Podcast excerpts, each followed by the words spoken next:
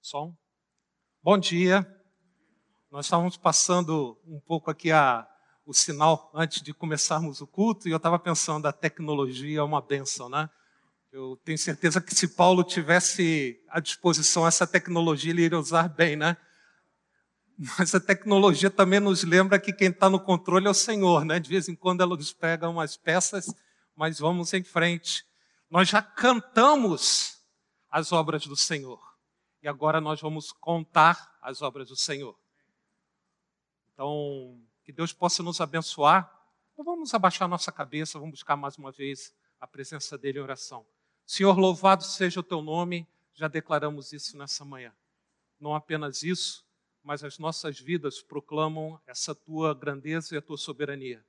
Então, nesse momento em que nos aproximamos para ouvirmos a tua palavra, que o teu Espírito possa falar o coração de cada um de nós, a começar pelo meu próprio Senhor. Aquilo que o Senhor deseja não só nos mostrar, mas transformar as nossas vidas. Abençoa cada um que nos vê aqui hoje presentes ou pela internet, que a graça do Senhor possa ser derramada abundantemente sobre todos nós nessa manhã, porque nós oramos, Senhor Deus, confiados no nome do Senhor Jesus. Amém. Então, Chegamos naquela época do ano, entre o Natal e o Ano Novo, tempo de comer as gostosas sobras da ceia de Natal. Se você é feliz como eu, lá na sua geladeira você ainda tem bastante arroz com uva passas, né? que vai lhe levar aí pelos próximos dias, junto com outras tantas coisas gostosas. Né? Para a maioria de nós, um tempo de pouco trabalho, nada de estudo, tempo de férias aí. Sempre eu achei essa época do ano assim um pouco até estranha, porque eu tinha uma sensação de que algo grande havia acabado e algo grande também estava para começar, mas ainda não tinha começado. Então, quando eu recebi essa tarefa dada pelo pastor Sacha de trazer a mensagem nessa manhã, é, logo após o Natal, eu fiquei justamente pensando sobre uma pergunta: o que acontece depois do Natal? O que acontece depois do Natal. É sobre isso que nós vamos falar nessa manhã. Tá? Primeiro, pensando um pouco no que acontece depois do Natal nos dias de hoje, nessas celebrações, num mundo que, na verdade, com tristeza longe de Deus. Um Natal onde é tão difícil nós ouvirmos menção ao Senhor Jesus. Um Natal no mundo que, inclusive, alguns chamam de pós-cristão.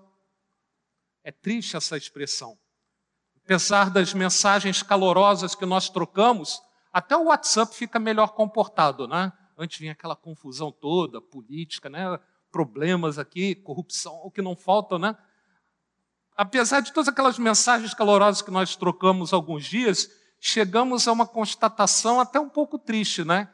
Que tudo continua como antes. Aquelas outras mensagens, não tão calorosas e gostosas de receber, começam a aparecer as dificuldades retornam, muitos dos problemas de relacionamento não são resolvidos, pior, até se agravaram nesse período de Natal. Triste, né? O mal continua a parecer que vai dominar, tanta violência, tanta injustiça ao nosso redor. Fica um certo sentimento de vazio, não fica no Natal longe do Senhor Jesus. Frustração. Até os presentes às vezes nos reportam essa frustração, coisa que a gente gostaria de receber, não recebeu, ou que recebeu, gostou, mas não coube, né? vai precisar trocar. Chega na loja, não tem aquele modelo, você precisa trocar por um outro. Uma certa frustração geral. É comum, né? Nós ouvimos palavras de pensamento positivo, né? De focarmos a nossa atenção agora no ano novo. Ah, o Natal passou, mas nós temos aí agora o ano novo, né? Nós vamos ter aqui o culto da virada do ano. Né? Como a gente fala, nós vamos estar juntos, ceando aqui. Ah, então, ano novo, vida nova. E mais uma vez a gente embarca nesse pensamento positivo, né? Expectativas que, infelizmente, para não dizer nunca, quase nunca se realizam naquilo que nós esperamos. Então, porque Jesus foi retirado do Natal, nesse mundo moderno, mundo tão sofisticado de tecnologias, tão variadas como estamos aqui hoje de manhã, porque Jesus foi colocado de fora da celebração de Natal, agitação gostosa desses dias de Natal logo se esvai. Essa é o que acontece depois do Natal num mundo longe de Deus. Mas eu gostaria nessa manhã que a gente dedicasse um tempo para primeiro pensarmos um pouco no que aconteceu no Natal, depois do Natal, em termos do nascimento do Senhor Jesus. É isso que nós vamos procurar aqui na palavra de Deus. E a partir daí aplicarmos para a nossa vida lições preciosas que o Senhor pode nos trazer em como realmente desfrutarmos os dias depois do Natal. Então convido você a abrir a sua Bíblia em Lucas capítulo 2, e nós vamos ler em Lucas capítulo 2, começando no versículo 21, nós vamos avançar até o versículo 40, mas começando lá em Lucas 2, lendo de 21 a 24. Lucas 2, capítulo 2, versículos 21 a 24. Nós lemos assim: Ao se completarem oito dias, oito dias do quê? Do nascimento de Jesus. Ao se completarem oito dias, quando o menino foi circuncidado, deram-lhe o nome de Jesus. Esse nome tinha sido dado pelo anjo antes de o menino ser concebido. Passados os dias da purificação deles, segundo a lei de Moisés, levaram o menino a Jerusalém para o apresentar ao Senhor, conforme o que está escrito na lei do Senhor. Todo primogênito será consagrado ao Senhor. E também foram para oferecer um sacrifício, segundo o que está escrito na referida lei: um par de rolinhas ou dois pombinhos. Vamos parar um minutinho aqui antes de prosseguirmos, vamos pensar um pouco. O texto aqui nos mostra que oito dias depois do nascimento de Jesus, Maria e José circuncidaram ao menino. E que alguns dias, e nós vamos ver que 40 dias depois do nascimento de Jesus, o Maria e José levaram Jesus até o templo e houve todo um ritual de apresentação.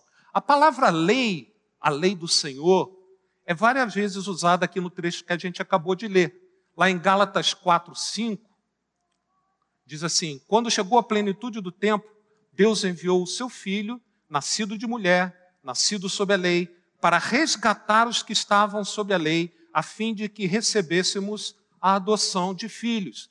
Então, apesar de Jesus ter vindo a esse mundo, nos livrar da escravidão da lei, nos libertar daquela série de ordenanças pelas quais as pessoas pensavam que poderiam agradar a Deus, o Senhor Jesus veio livrar a mim e a você do peso dessa lei. Jesus nasceu, como a gente vê aqui em Gálatas capítulo 4, debaixo da lei. Jesus, a semelhança de Maria e José, mas Jesus principalmente, obedeceu os mandamentos da lei. Jesus não veio destruir a lei. É o que nós lemos em Mateus 5, 17 e 18. Mas veio para o quê? Cumprir a lei. Isso já começava lá no início da sua vida, oito dias, 40 dias, nós já vemos o Senhor Jesus nesse relacionamento de cumprir a lei do Senhor. Mesmo cumprindo perfeitamente a lei do Senhor, em toda a sua vida nós vemos que o Senhor cumpriu a lei, coisa que eu e você não conseguiríamos jamais fazer. O Senhor Jesus fez. Jesus trocou essa sua vida de perfeição pela nossa vida de pecado. Cristo nos resgatou da maldição da lei, fazendo-se Ele próprio maldição em nosso lugar. Eis aqui alguém que desde o comecinho cumpriu a lei, trocando essa sua perfeição pela nossa total desordem de vida perante a lei do Senhor. O Senhor Jesus nos libertou da condenação que nós deveríamos receber. Crer nisso, irmãos, e nos liberta da escravidão, não só das, daquilo que a lei nos diz, mas das nossas paixões, porque a lei, nós sabemos que ela é boa e apontam para essa desordem que é no nosso interior, no nosso coração. O Senhor, agora não. Apareceu aqui uma mensagem do Bill Gates para mim, no computador. Então, crer que o Senhor Jesus trocou essa sua vida de perfeição né, e nos deu essa justiça, nos traz essa liberdade. Então a gente lê em Gálatas também, capítulo 5 agora, para a liberdade foi que Cristo nos libertou. Por isso permaneçam firmes e não se submetam de novo a um jugo de escravidão. Então o Senhor Jesus cumpriu a lei e entregou para nós a sua justiça e recebeu sobre si a nossa injustiça. e a maldição que a lei trazia sobre a desobediência da lei foi lançada sobre ele. Para que eu e você hoje pudéssemos viver uma vida agora à luz dessa graça que nos liberta para vivermos o que o Senhor nos chama a viver. Então, José e Maria obedeceram à lei do Senhor ao levarem o menino de Jesus para ser circuncidado, né, aos oito dias de vida. Circuncisão é a retirada de determinada pele do órgão genital masculino. Era a marca do pacto que Deus tinha feito com o povo de Israel, feito com Abraão, lá em Gênesis 17. Então, a circuncisão, esse ato que às vezes deixa algumas pessoas, a gente até não explica bem na igreja o que é isso, né? Mas essa era a marca que foi colocada por Deus quando estabeleceu seu pacto com o povo de Israel. Era requerida de todo israelita do sexo masculino que desejasse praticar a sua fé.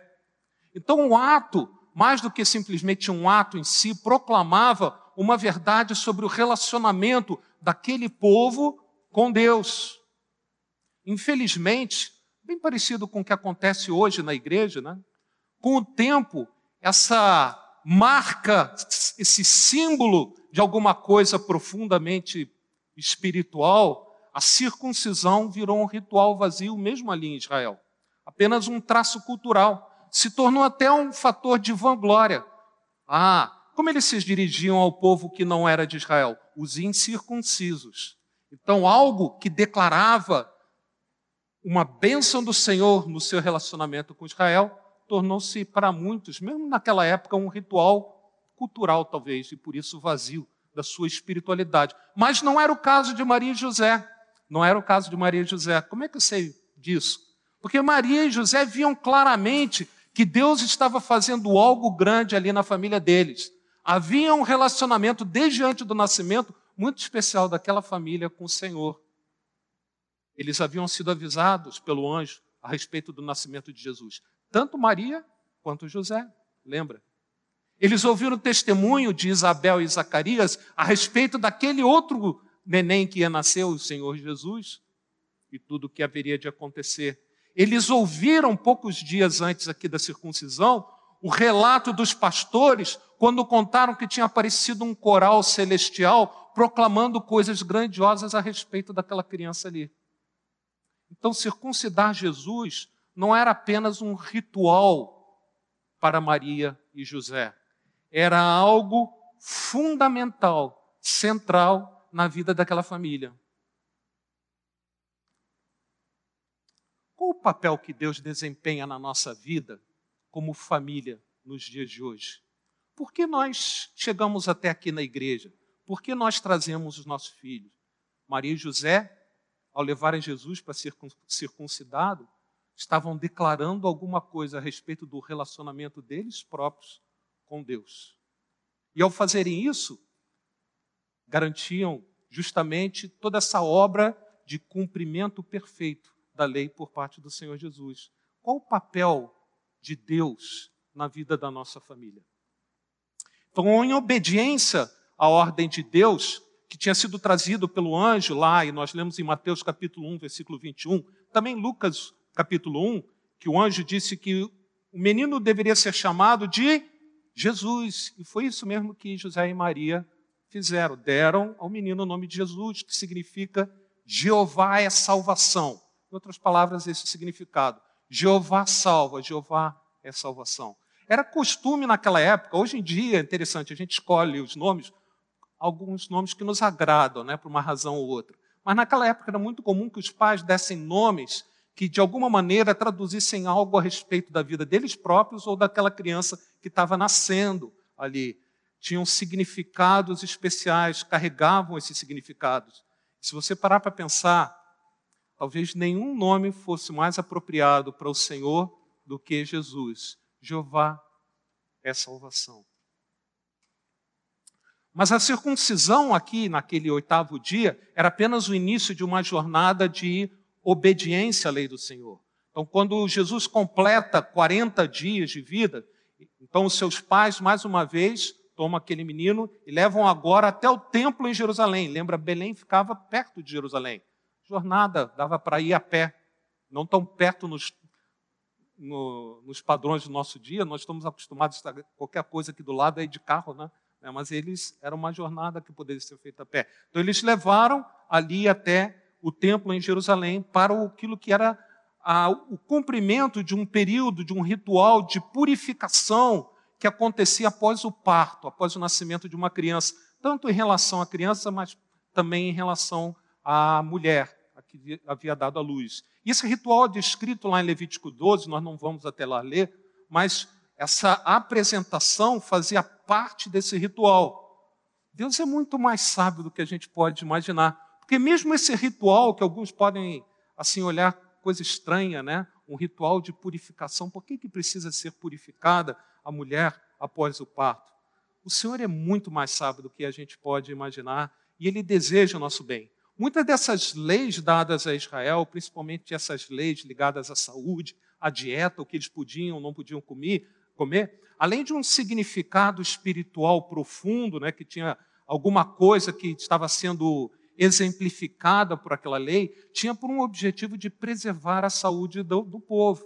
Era o caso do tempo de resguardo da mulher e da criança após o parto. Nos dias de hoje, né, eu acho assim até meio estranho que os casais aqui na igreja nasceu já no domingo seguinte já estão na igreja trazendo para o berçário, não é? Mas é prudente, é sábio, viu, Amanda, Gustavo, né? Depois do nascimento tem um tempo assim que a própria é, mulher e a criança ficam de certo resguardo. E Deus é profundamente sábio quando instituiu todas essas leis. Algumas delas parecem não ter sentido, mas quando a gente para e pensa, realmente o Senhor nos ama e quer nosso bem.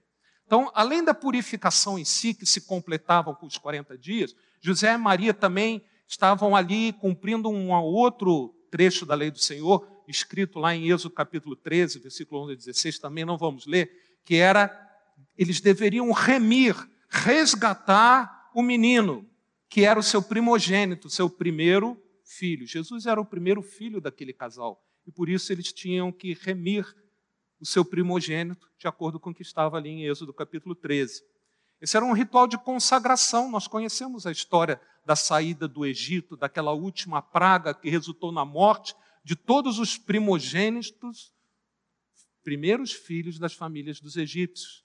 Mas os filhos primogênitos de Israel, daquelas famílias que marcaram os umbrais da porta com o sangue do cordeiro sacrificado, foram preservados. E a partir daquele momento, mais um ritual que lembrava não só o que Deus havia feito ali por Israel na saída do Egito, mas na verdade apontava para aquilo que ele ainda haveria de fazer através do Senhor Jesus. Então estava sendo cumprido ali, na saída de José e Maria ao templo, esses dois aspectos, a purificação do pós-parto e o, a, o ato de remir o primogênito, o Senhor Jesus. A oferta que deveria ser dada para ser essa remissão né, do, do primogênito do Senhor Jesus dependia o que a família ia apresentar ao Senhor como oferta da condição social da família, ou seja, da posse dos recursos da família. Se a família tivesse condição, deveria ofertar um cordeiro. Mas diz lá interessante em Êxodo capítulo 13 que se as posses não lhes permitissem, ou seja, se a família fosse pobre, deveria ser ofertado duas rolas ou dois pombinhos. E o que, que nós lemos aqui em Lucas? Qual foi a oferta que a família de Jesus apresentou? justamente essa oferta de famílias pobres. Esse era o caso da família de Jesus. E nesse momento assim, a gente deve parar e pensar um pouco. Pensa só. Jesus, aquele que um dia iria derramar o seu sangue para nos remir, precisou ser remido para que se cumprisse a lei. Ele era o primogênito aquele, o redentor, naquele momento, pela sua família, estava sendo remido para que se cumprisse a lei do Senhor. Mesmo aí a gente já vê essa vida de perfeição do Senhor. Mas não apenas isso. Maria e José não tinham condições de oferecer aquela oferta maior do cordeiro. Eles ofereceram duas pombinhas mas Jesus era o precioso Cordeiro de Deus que tira o pecado do mundo. Qual o valor desse Cordeiro de Deus? Impossível imaginar.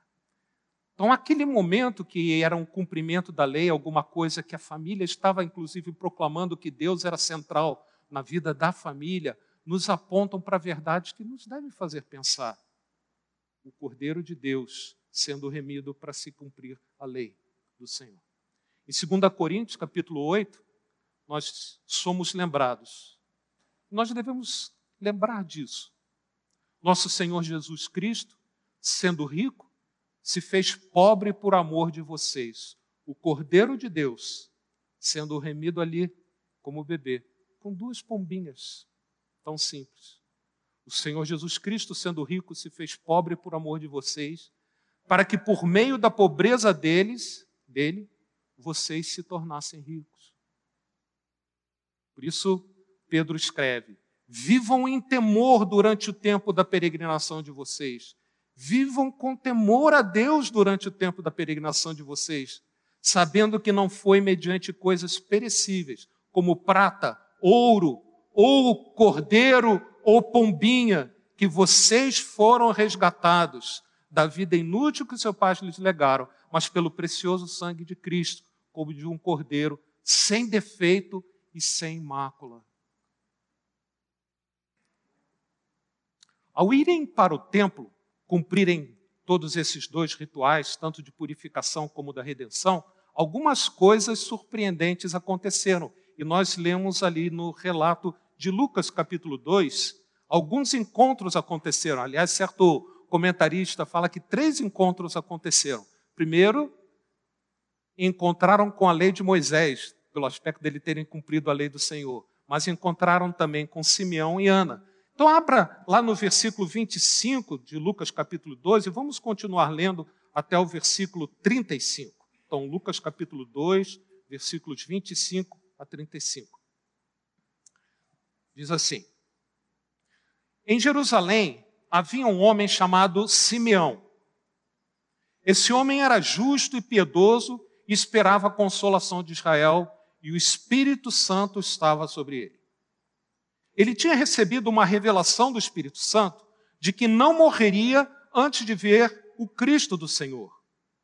Movido pelo Espírito, ele foi ao templo.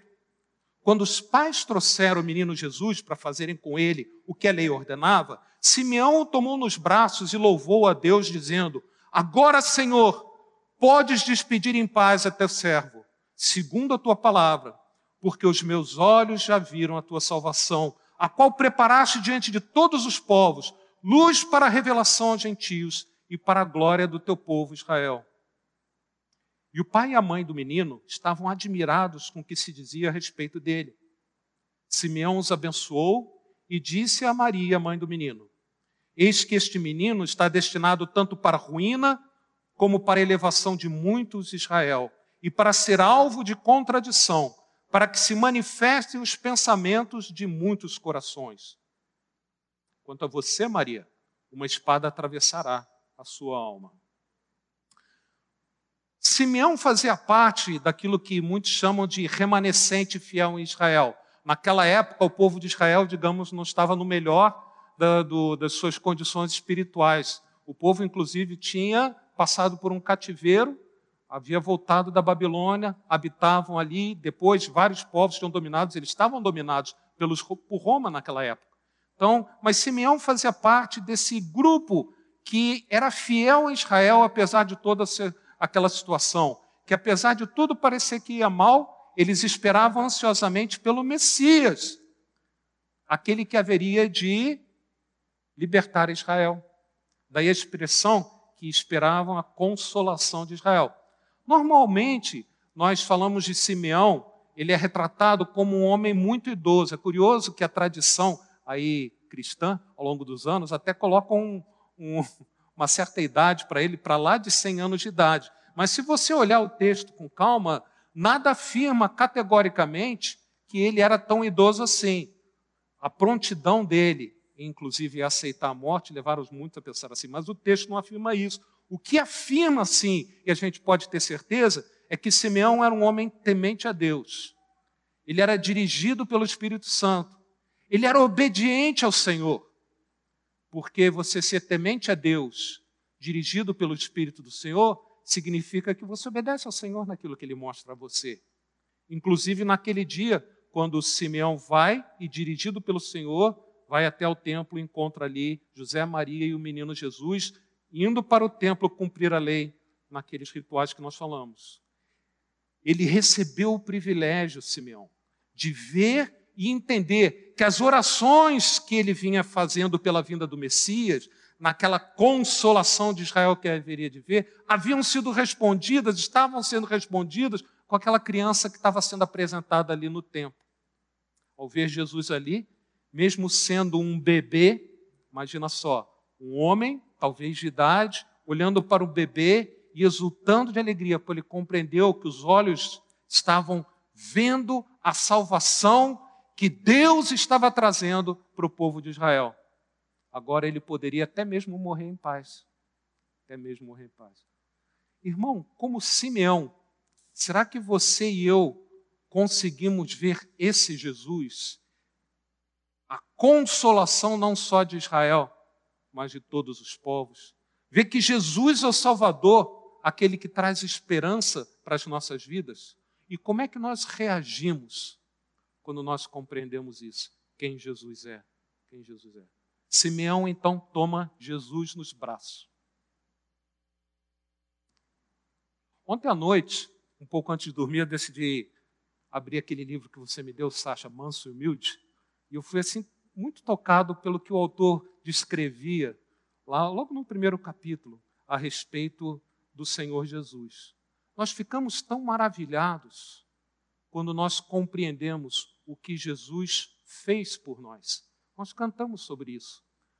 Como resultado, nós queremos até consagrar as nossas vidas, cantar e contar os feitos do Senhor.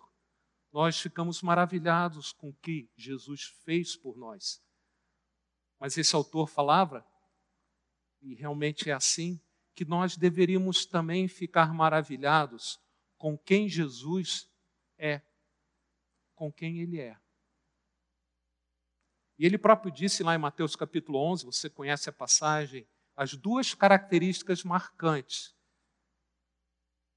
que ele se autodescreveu: sou manso e humilde. Quem Jesus é? Jesus é majestoso, glorioso, Rei dos reis, Senhor dos senhores, mas ele é manso e humilde. E por ser manso e humilde, isso faz com que Jesus seja acessível. Ele permite que nos cheguemos até Ele. Apesar da Sua glória e da Sua majestade, o Senhor permitiu ser tocado por Simeão. Você vai dizer, mas ele era um bebê, não podia fazer nada. Eu fiquei pensando, pensa no filho de um rei, como é tratado. Será que qualquer um se chega até o filho de um rei. A rainha da Inglaterra tem alguns filhos. Como é que eles foram tratados quando eram crianças? Inacessíveis. Como o Senhor se manifesta a nós? Acessível. Mesmo ainda quando um bebê. Então a gente fica maravilhado porque Jesus tocou um leproso e o curou. Talvez eu não tocasse um leproso. Jesus tocou um leproso. Ele fez isso. Mas Jesus, manso e humilde, permite que nós o toquemos. Que Simeão o toque. Então, tão estonteante quanto é o fato dele tocar um leproso, é o fato de a gente ler aqui algo tão simples, que Simeão tomou aquele, aquela criança, aquele bebê nos braços. Jesus permite que cheguemos até ele e o abracemos hoje nós, quem nós somos. Então, ao tomar Jesus nos braços, Simeão irrompe numa explosão de adoração. Um louvor, assim, que é, chega até os dias de hoje. Cânticos foram escritos em cima disso, aqui. Naquilo que é conhecido, aliás, como o quinto e último cântico de Natal. O que, que é isso, né? Isso também é um pouco da tradição. O primeiro cântico de Natal é o cântico de Isabel, ali na anunciação do seu filho. O segundo de Maria, o terceiro de Zacarias, o quarto dos anjos e o quinto e último cântico de Natal, o cântico de Simeão. Então, quando nós compreendemos quem o nosso Deus é, o que ele faz por nós, quem ele é, nosso coração fica tomado de tanta admiração que nós deveríamos fazer como Simeão fez: louvar ao Senhor em alta voz ali em público. Eu pensava sobre isso também. Eu próprio, por muito tempo, me senti muito pouco à vontade em manifestar minha adoração ao Senhor. Até entre nós aqui, um lugar seguro, no, no culto, no louvor, alguns irmãos se sentem desconfortáveis em levantar as mãos numa adoração. Entenda, você tem liberdade para levantar ou não, mas aprenda um pouco com Simeão. Um louvor exuberante, por compreender quem o nosso Deus é. Não precisamos ser tímidos quando nós compreendemos que o Senhor é aquele que veio até nós nos salvar e permite então que nós acheguemos Ele e o abracemos. Mas o cântico de Simeão não é somente um cântico de louvor, ele é um canto de missões, é um canto missionário, porque ele vê que a salvação que estava sendo trazida por Deus ali, manifestada publicamente pela primeira vez ali no templo em Israel, iria se estender para todos os povos. O Messias não era apenas a consolação de Israel. Tem uma abelha aqui em torno de mim. Ele é a consolação de todos os povos luz para os gentios. O amor e a compaixão de Jesus são temas fundamentais, constantes ao longo de todos os evangelhos, especialmente de Lucas, que é um evangelho que fala muito ao nosso coração que como gentios, né, nós estamos longe das promessas dadas para Israel. Então que como Simeão, nós possamos também compreender que todas as nações até aquelas para as quais a gente olha um pouco de cima para baixo. Todas as nações, não somente nós, todas as nações são preciosas para Deus. É isso que move pessoas a saírem dos seus lares, das suas terras natais, e irem para outras partes do mundo. O amor do Senhor por todos os povos é derramado no coração do Marcelo pelo Uruguai, no coração do Tibério pela Rússia, no coração é, do Serginho, da Nathalie, para aqueles índios né, esquecidos lá no norte do Brasil. O amor do Senhor é derramado sobre todos os povos. Simeão, então, depois de adorar ao Senhor, né, declarar que agora ele estaria inclusive pronto para morrer, ele se volta para Maria e ele profetiza a respeito do que o relacionamento de Jesus iria implicar em sofrimento e tristeza uma espada atravessaria a alma de Maria. Maria iria ver seu filho sendo perseguido ao longo do seu ministério, depois que ele começou a ministrar, se manifestar a Israel, e finalmente até ser morto. Então, seguir a Jesus não é, significa apenas que nós teremos momentos como Simeão de adoração ao Senhor. Seguir a Jesus não implica que a nossa vida vai ser fácil sem problemas. Muito pelo contrário. Pode ser que, como Maria, inclua sofrimento. Mas vale a pena. Vale a pena a vida vivida com o Senhor. Então, depois desse encontro com Simeão, nós temos um outro encontro com uma outra pessoa, mesmo ali no templo. E são os versículos 36 a 38. Nós lemos assim, Lucas capítulo 2, versículos 36 a 38 havia uma profetisa chamada Ana, filha de Fanuel, da tribo de Azer, ou Azer, como você preferir. Ela era bem idosa, tendo vivido com o marido sete anos desde que tinha se casado. Agora era viúva, de 84 anos. Aqui o texto é preciso na idade dela, ao contrário de Simeão. Ela não deixava o templo, mas adorava noite e dia com jejuns e orações. E chegando naquela hora, dava graças a Deus e falava a respeito do menino a todos os que esperavam, novamente, a redenção agora de Jerusalém. Ana era uma viúva, idosa, com certeza, 84 anos, temente a Deus. A vida nunca foi fácil para as viúvas em nenhuma época, mas especialmente aqui nos tempos de Israel. Embora a lei dada a Moisés prescrevia uma série de cuidados que deveriam ser tomados com as viúvas e com os, os órfãos, muitas vezes eles eram negligenciados, ou até pior, explorados, como são nos dias de hoje. Né? Mesmo com a lei de Moisés ordenando que fossem protegidas essas viúvas. Nunca nós devemos esquecer, nunca nós devemos esquecer que Deus está assim atento para o que nós fazemos com aqueles que são indefesos, especialmente órfãos e viúvas.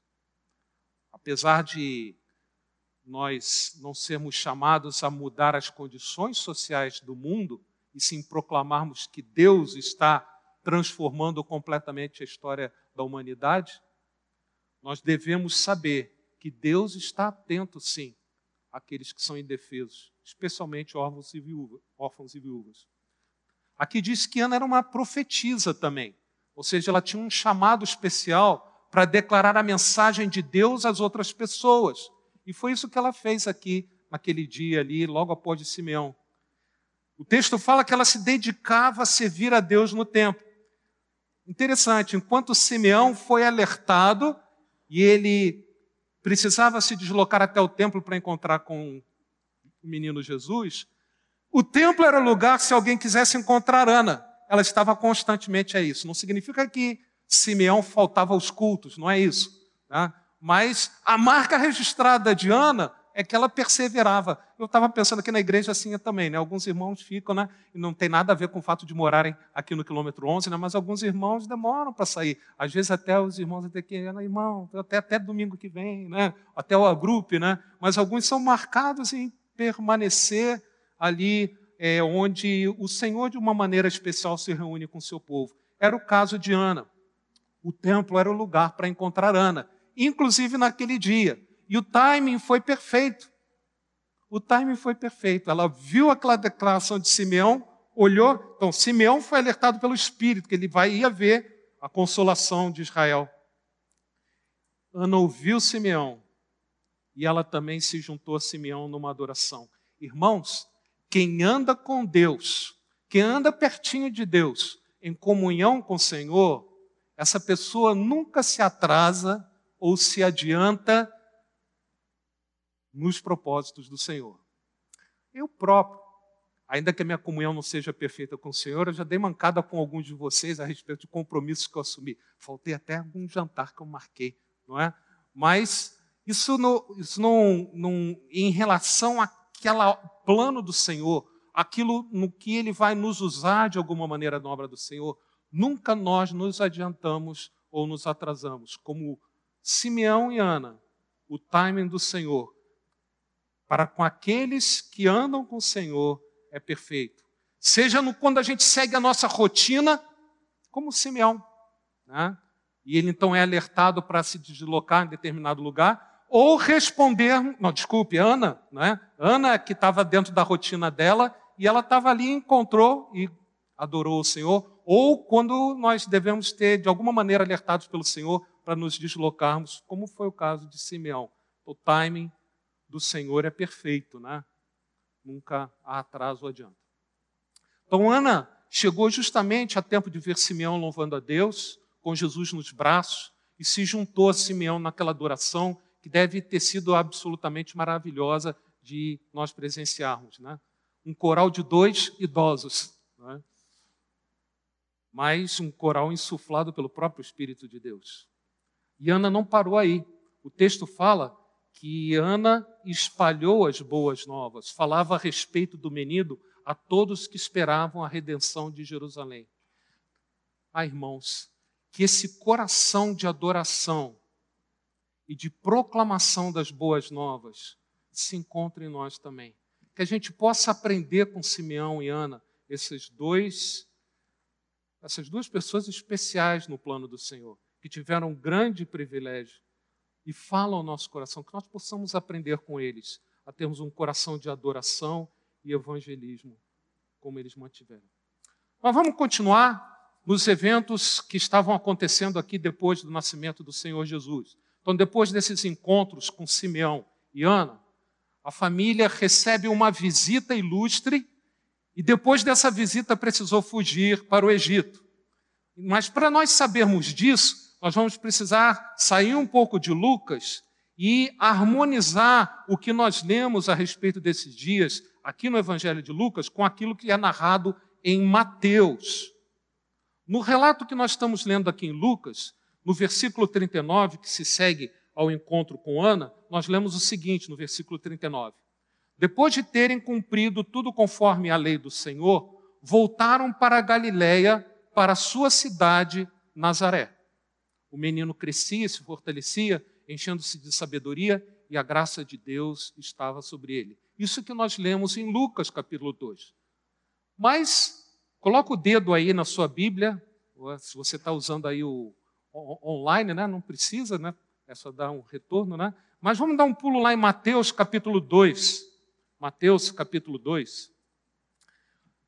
Não lermos todos os versículos, mas a partir do versículo 1 do capítulo 2 de Mateus, nós lemos o relato de uma visita muito especial que o Senhor Jesus recebeu pouco depois do seu nascimento. Então, no versículo 1 do capítulo 2 de Mateus, nós lemos assim: Tendo Jesus nascido em Belém, da Judéia, nos dias de Herodes, eis que vieram uns magos do Oriente a Jerusalém e perguntavam: Onde está o recém-nascido, o rei dos judeus? Porque vimos a sua estrela no Oriente e viemos para adorá-lo. É a história dos conhecidos, três, sei lá se eram três, reis, sei lá se eram reis, magos, sábios, né? estudiosos, astrônomos naquela época Pastor Sacha, inclusive, recentemente, nesses domingos antes do Natal, ele pregou com base nessa visita ilustre desses homens sábios. Nós conhecemos a história, eles primeiro procuraram em Jerusalém, foram até o rei Herodes, que consultou aqueles que estudavam a lei, aquilo que nós chamamos de Velho Testamento, falaram que deveria ser em Belém, que o Messias haveria. Então Herodes manda que dá informação para os magos e diz: Olha, depois voltem aqui e falem para mim eu também quero adorar. Nós sabemos que não era o que Herodes queria. Herodes queria, na verdade, matar aquele que potencialmente era disputava o trono do reino com ele. Mas pulando lá para o versículo 12 aqui do capítulo 2 de Mateus, nós lemos o seguinte: E tendo sido avisados, aqueles homens, os magos, né? E tendo sido avisados por Deus em sonho para não voltarem à presença de Herodes, os magos seguiram por outro caminho para a sua terra. Depois que os magos foram embora, um anjo do Senhor apareceu em sonho a José e disse: Levanta-te, toma o menino e sua mãe e fuja para o Egito. Fique por lá até que eu avise você, porque Herodes há de procurar o menino para matá-lo. Versículo 14. Levantando-se José, tomou de noite, ou seja, de noite ainda, não demorou para obedecer. Levantando-se José, tomou de noite o menino e sua mãe e partiu para o Egito onde ficou até a morte de Herodes. Isso aconteceu para se cumprir o que foi dito pelo Senhor, por meio do profeta: Do Egito chamei o meu filho. Final. O que, que aconteceu na vida do Senhor Jesus? Se tivesse um álbum de fotografias, né? quais seriam as próximas fotografias no álbum de vida do Senhor Jesus depois daquele encontro com Ana? Eles foram para o Egito? Como fala aqui em Mateus, ou para Nazaré, como nós lemos lá em Lucas? Será que aquilo que Lucas escreve, que José e Maria cumpriram tudo conforme a lei, incluía o Egito, que havia sido profetizado, que de lá, do Egito, o Senhor chamaria, chamaria o seu filho? Ou apenas Lucas se referia aos rituais do templo? Como Lucas não menciona essa fuga do Egito, não fica claro para a gente. E muitos têm, fazem uma confusão danada, até nos presépios normalmente estão lá os magos. Né? Afinal, o que aconteceu? Mais do que trazer insegurança para você, eu espero que isso traga um, estilo pra, um estímulo para você estudar a Bíblia, né? para você harmonizar os relatos e, ver como a narrativa se encaixa. Então, a posição tradicional, aquilo que é claro, fica claro quando nós lemos esses dois relatos, que harmoniza os dois evangelistas, que é a visita dos magos aconteceu depois daqueles episódios do templo. Porque logo após a visita, mesmo de noite ainda, avisado pelo Senhor, José fugiu para o Egito. Então, depois daqueles acontecimentos no, no templo, vieram os magos e a família ainda estava em Belém. De lá, após a visita dos magos, eles fugiram para o Egito e do Egito voltaram para Nazaré. E a história então se encaixa perfeitamente. E tem um relato que nós compreendemos aqueles dias após o nascimento do Senhor Jesus. Nós podemos conhecer muito a respeito de alguém, não só quando nós vemos quem são seus amigos, mas também quem são seus inimigos. Né? Tem até aquele ditado: dize-me com quem andas, eu direi quem é. Né? Um outro ditado é: diga-me quem te persegue, eu direi também quem tu és. Né? Herodes, homem mau, fingiu que desejava adorar o rei recém-nascido, quando na verdade ele queria o quê? Matar o Senhor Jesus. No Evangelho de Mateus, a ira de Herodes, então, dá início, lá em Mateus, a um tema que a gente vê ao longo de todo aquele Evangelho, caracteristicamente dado até pelo povo de Israel, que haveria de rejeitar o Salvador, o tema da hostilidade contra o Messias. A esperança de Israel sofria hostilidade, inclusive aqui nesse relato que nós acabamos de ler. Deus avisou José que ele deveria fugir com a sua família para o Egito. E aqui já tem uma lição muito preciosa para nós, irmãos, que somos maridos e pais. No plano do Senhor, junto com a autoridade que é concedida ao marido e pai, vem associada uma responsabilidade de buscar o bem e proteger a família. Deus falou com José. Levanta e vai para o Egito. Então, junto com a autoridade que nos é concedida, vem uma responsabilidade de buscar o bem, proteger a nossa família. Isso requer de nós o quê? Sintonia com o Senhor, para nós ouvirmos os avisos que o Senhor nos traz. Grandes lições que nós vamos aprendendo com esse relato.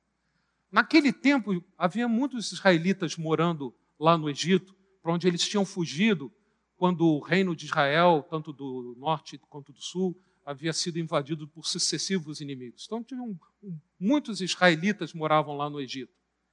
E é interessante que, um pouco antes dessa fuga, né, imediatamente antes da fuga, a família recebe presentes valiosos daqueles magos vindo do Oriente.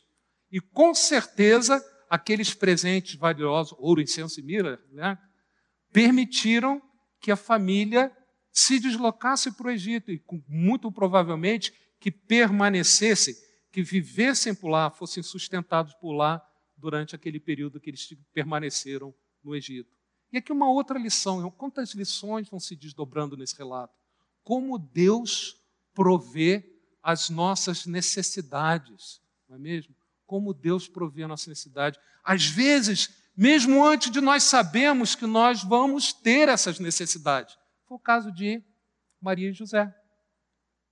Ouro, incenso e mirra tinham um significado especial de Jesus como rei, mas de maneira bem prática permitiam que aquela família pudesse se deslocar e fugir da hostilidade, da ira derramada sobre Herodes.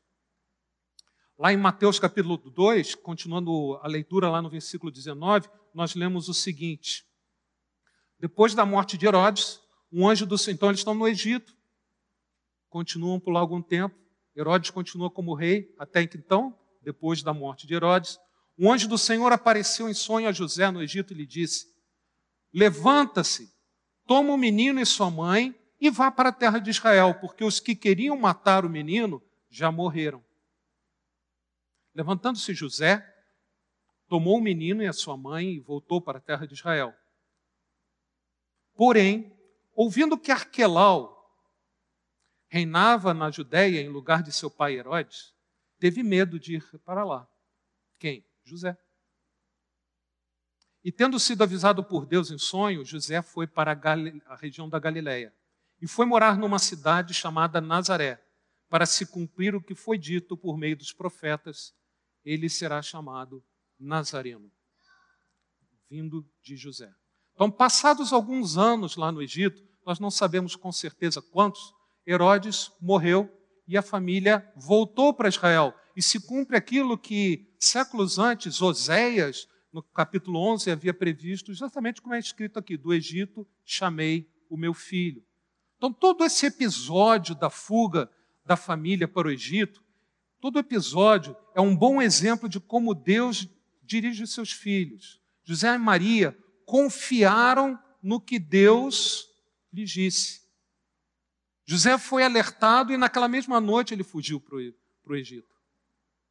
Certamente durante a sua estada lá no Egito, eles oraram, eles esperaram.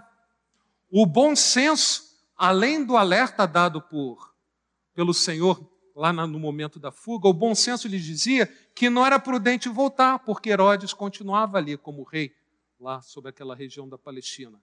A fé na direção de Deus dizia para eles esperarem. Olha que interessante. Até que o Senhor deu um ok para eles. Ok, é hora, voltem. Mas é interessante que esse texto de Mateus fala que depois que ele recebeu e foi na direção de retornar para Israel, ele teve receio de voltar para a Judéia, onde é Jerusalém, Belém, de onde eles haviam saído. Na verdade, a terra natal da família de José. Né?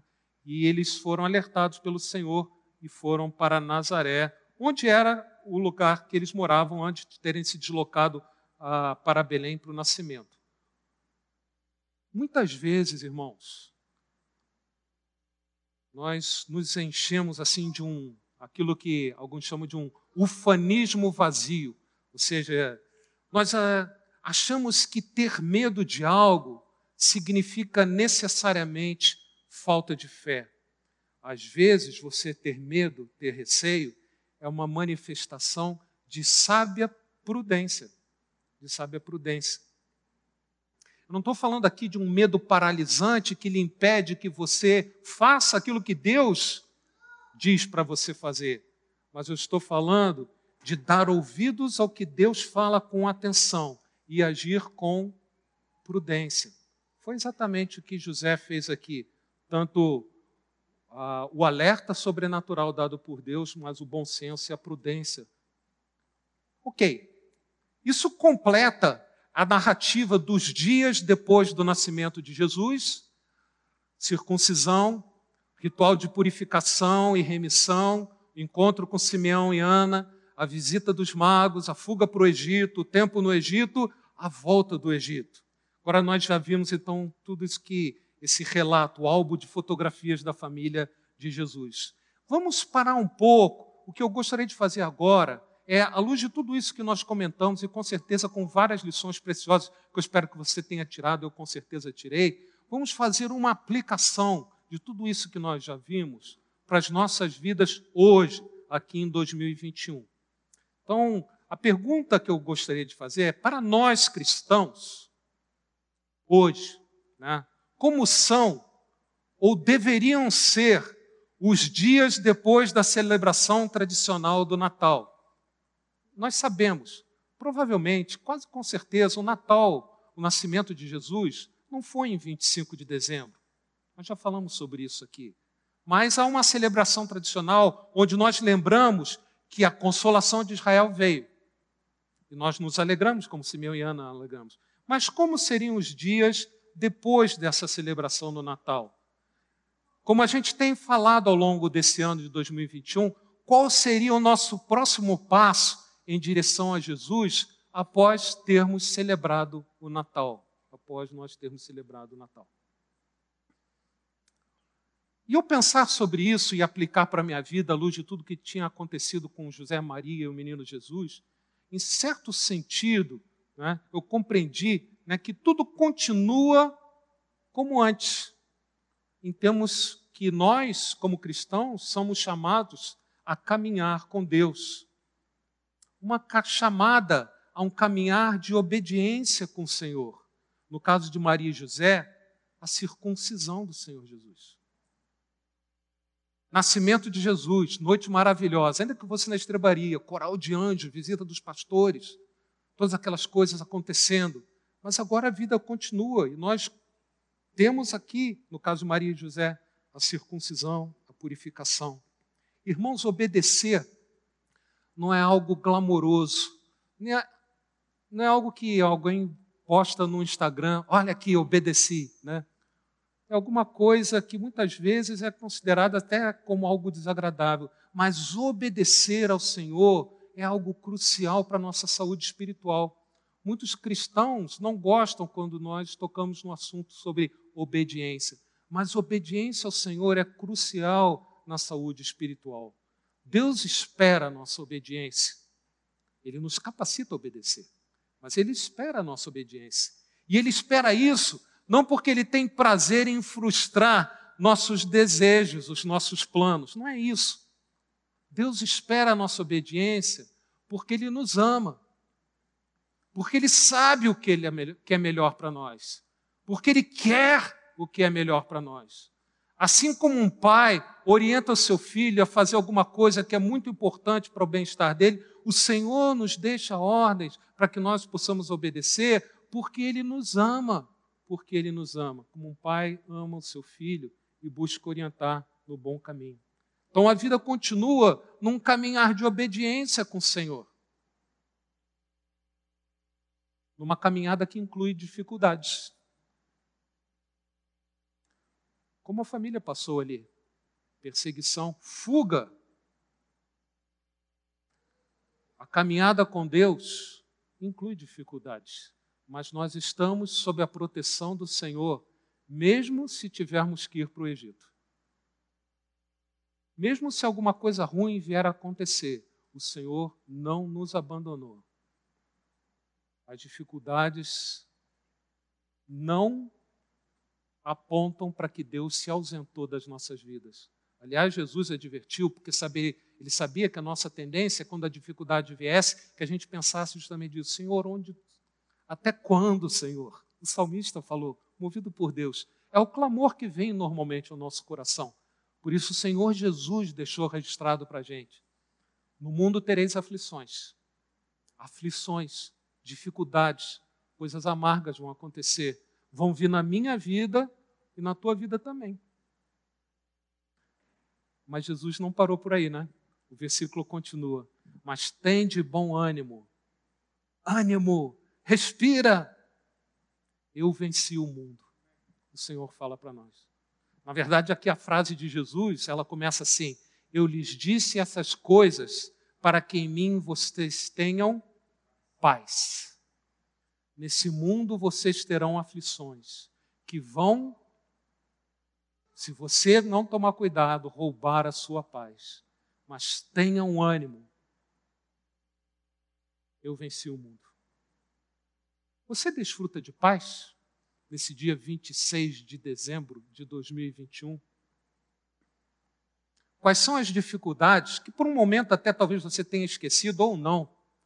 Às vezes, as reuniões de famílias nos tornam as feridas até um pouco mais profundas. Mas mesmo que tenha nesses dias um pouco você esquecido e agora as dificuldades vêm, né? E para nós aqui no Brasil, com IPVAs, IPTUs, escolas e outras coisas, dificuldades é que não faltam, bem concretas, né? Você desfruta a paz. Então, neste mundo, nesta vida, somente Jesus pode trazer paz. Somente Jesus pode trazer paz. Por isso, nós devemos, como aquela família, ir com Ele, caminhar com Ele, em obediência, confiando, apesar das dificuldades. Então, nada muda depois do Natal. Nós somos chamados a uma caminhada de obediência e de confiança com o Senhor. Por outro lado, ainda bem que temos por outro lado, né? Por outro lado, a vida continua assim, mas por outro lado, na verdade, quando Jesus entra em cena na vida de alguém, nada continua como antes. Com certeza na vida de Maria e José. Aquele menino mudou de uma maneira muito mais radical do que os meus, nossos quatro filhos, né, Valéria, mudaram a nossa vida. Quando Jesus entra em cena na vida de alguém, nada continua como antes. Como aconteceu com Simeão e Ana, a razão de grande gratidão que se expressa em adoração. A razão para expectativa e esperança para aqueles que recebem Jesus. Afinal, Jesus já veio ao mundo. Lembra de Simeão? Meus olhos viram a consolação de Israel. A plenitude do tempo que marca a primeira vinda do Senhor Jesus já aconteceu. Ele viveu, ele morreu, ele ressuscitou por mim. O Senhor Jesus é chamado de Emanuel, Deus conosco. Sabe o que isso implica? Deus comigo. Deus comigo. Então, a razão para grande gratidão, expectativa, esperança, inclusive porque o Senhor Jesus vai voltar. Egito não foi o destino final daquela família. E essa vida aqui não é o nosso destino final. O Senhor Jesus vai voltar tão certo como ele veio. Não haverá mais um dia depois da celebração do Natal. Sabe por quê? Porque nós vamos celebrar o Natal para toda a eternidade. Com Ele, com o Senhor Jesus. Nada mais é igual. Por isso, irmãos, hoje, depois do Natal, desse Natal de 2021, nós temos uma oportunidade de manifestar uma adoração mais consciente, não só sobre quem, o que Jesus fez, mas quem Jesus é. Gratidão e uma adoração exuberante, sem estar preocupado em impressionar, mas também não constrangido do que o que os outros vão pensar de mim, como eu adoro, como Simeão e Ana fizeram naquele dia no templo. Compreendemos esse grande privilégio de vivermos com Jesus, apesar das dificuldades. Não só nos encontrarmos com Ele, e nos despedirmos. Simeão e Ana tiveram que fazer isso, né? Naquele dia eles se despediram de Jesus e continuaram suas vidas, não mais os mesmos, com certeza. Mas nós temos o privilégio de, quando terminar essa, esse momento aqui nesse, nessa manhã, nós formos para os nossos lares, de saber que o Senhor está conosco. O Senhor está conosco. Por isso, hoje, aqui em 2021, depois de nós celebrarmos o Natal, podemos ter a expectativa da direção do Senhor em meio a circunstâncias adversas. Você passa por dificuldade? Tem alguma coisa que durante o Natal era uma sombra aqui do seu lado e agora parece que está chegando mais perto? A gente joga para depois do Ano Novo, né? tem o recesso, né? a gente fica meio em suspensão, não é? mas a preocupação está ali nós podemos ter essa expectativa que o Senhor vai nos guiar em meio às circunstâncias adversas, muitas das quais nós nem sabemos e que talvez Ele até já tenha providenciado aquilo que a gente vai precisar, como aqueles presentes que foram dados para Jesus ali pelos magos. Nós podemos ter a expectativa da direção do Senhor em meio às circunstâncias adversas. Por isso, depois do Natal, nada continua igual. Nós podemos ter uma esperança renovada. Temos plena certeza que ao final, depois das dificuldades, o plano do Senhor vai se mostrar triunfante, o plano do Senhor vai triunfar. Herodes vai morrer. Nossos inimigos não irão triunfar. A volta para o lar vai acontecer. E não para Belém ou para Nazaré, mas para junto de Deus, para junto do Senhor. Concluindo, irmãos, aquilo que Deus colocou no meu coração para compartilhar com vocês nesse domingo depois do Natal. Os dias depois do Natal nos desafiam a lembrarmos que talvez haja muito por caminhar até a gloriosa consumação completa da razão do Natal. Passado, passadas as celebrações do Natal, nós somos lembrados que a vida continua, a caminhada de obediência e de confiança continua, mas nunca mais as coisas vão ser iguais, porque nós já aguardamos essa gloriosa. Eu até propositalmente fiz um que chamam pleonasmo, uma repetição, consumação completa. Não é parcial, é total. Todas aquelas profecias dadas a respeito de Jesus, de ser chamado do Egito, de ser chamado Nazareno, tudo foi cumprido e tudo se cumprirá. Sim, Jesus pode voltar ainda hoje, essa é a nossa esperança. Nós enfatizamos muito isso porque no, no moedor de carne, que é o nosso dia a dia, com as nossas dificuldades, nós temos tendência a afundar nas nossas preocupações e nos esquecemos disso, que Jesus vai voltar e pode ser ainda hoje. Mas se na sabedoria e na soberania do Senhor a volta de Jesus ainda tardar, nada muda. Nada muda. Pois já podemos desfrutar desse andar com Ele hoje. A noite de Natal, lá em Israel, foi milagrosa, teve até coral de anjos, mas para José e Maria, houve ainda muitas coisas pela frente, como nós vimos hoje de manhã, e talvez para nós também. Deus queira que o Senhor Jesus volte hoje, mas se ele não voltar, nada muda. A caminhada está aí para que a gente possa se dedicar a ela. É uma caminhada difícil. Uma caminhada que requer obediência. E obediência, como a gente falou, não é glamouroso, não é alguma coisa que as pessoas postam no Facebook lá. E quem posta não sabe bem o que é obediência, né? Mas essa caminhada difícil é marcada por profunda gratidão, expressa em adoração, expectativa e esperança enquanto nós aguardamos a consumação do plano do Senhor.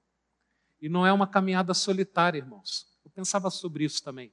Naquele momento, o menino Jesus estava com José e Maria, havia uma família. Nós também somos chamados a uma caminhada, não sozinhos, cada um de nós. Já seria suficiente, né? Nós e Jesus. Dizem que nós, eu e Jesus, somos maioria, né? Mas a nossa caminhada com o Senhor não é solitária. O Senhor está conosco. Mesmo no Egito, o Senhor estava lá com a família. E nós temos não só a companhia do Senhor, mas a companhia dos irmãos. Nós podemos juntos dar um passo em direção a Cristo, que é justamente o tema de 2022. Qual o passo depois do Natal?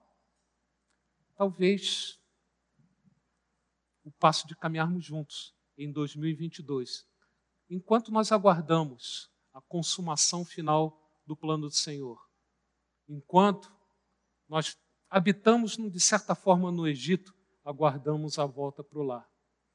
Certo, certo, autor escreveu, um outro autor, né, que hoje os cristãos vivem o já, mas ainda não.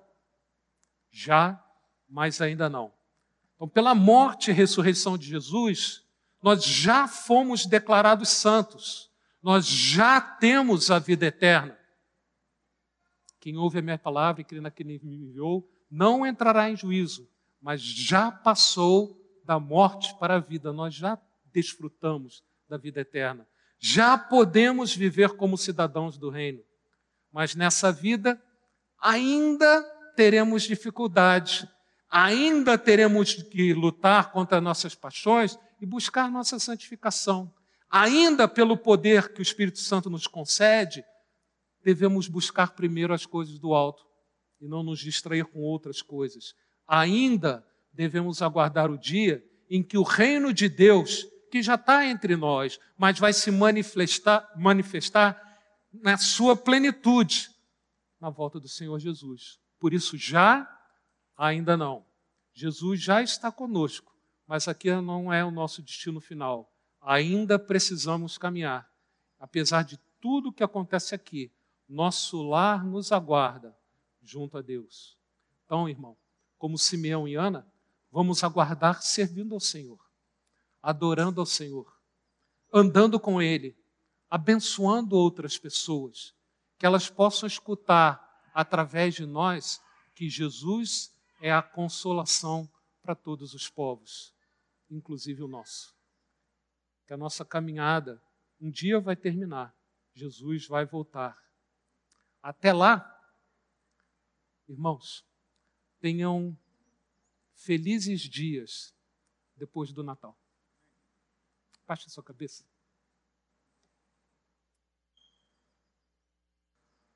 Louvado seja o teu nome, Senhor, pela tua misericórdia para conosco, que assim como o Senhor guiou Simeão e guiou Ana, o Senhor nos guiou até um dia compreendermos quem o Senhor Jesus é.